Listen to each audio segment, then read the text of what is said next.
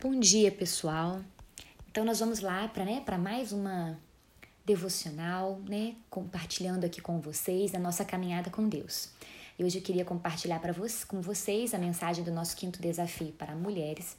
Quer dizer, do nosso desafio para mulheres, que foi o nosso quinto dia, né, onde a gente tratou sobre esse assunto buscando a sabedoria e o temor. Isso é uma questão que nós mulheres precisamos muito, né, de sabedoria para lidar no nosso dia a dia. Nós mulheres somos criadas como auxiliadoras idôneas, como edificadoras do lar. Nós somos dotadas né, com dons especiais, com habilidades, com funções só nossas, como por exemplo a maternidade. E a leitura de hoje, né, que a gente tratou quando fez esse desafio, foi em Provérbios 31, onde o Provérbio de Salomão fala um pouquinho sobre essa mulher sábia, né? E como tem ali ensinamentos para gente, né, de grande valor, e com isso nos traz belas palavras, mas também nos traz grandes responsabilidades. Né? Neste texto, nós vemos que a mulher é uma pessoa ativa, né, que pode realizar grandes coisas no lar, fora dele. É também uma pessoa que desempenha, mesmo com toda a sua feminilidade, um importante papel na sociedade, fazendo diferença, influenciando através de um bom testemunho, né, e, e, e de funções importantes e relevantes para a sociedade, não somente para ela e para sua família. A mulher descrita em Provérbios é uma mulher de valor, é alguém que abençoa, que trabalha, que é organizada, diligente, uma pessoa visionária, é também generosa, né, prestativa.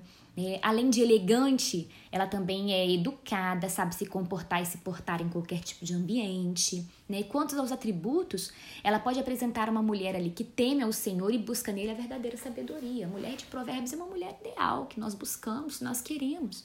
Né? Uma mulher que realiza múltiplas tarefas, sempre de forma diligente. E certamente nós só alcançaremos virtudes né, na nossa vida através da graça e misericórdia de Deus sobre nós, através da obra do Espírito Santo que habita em nós.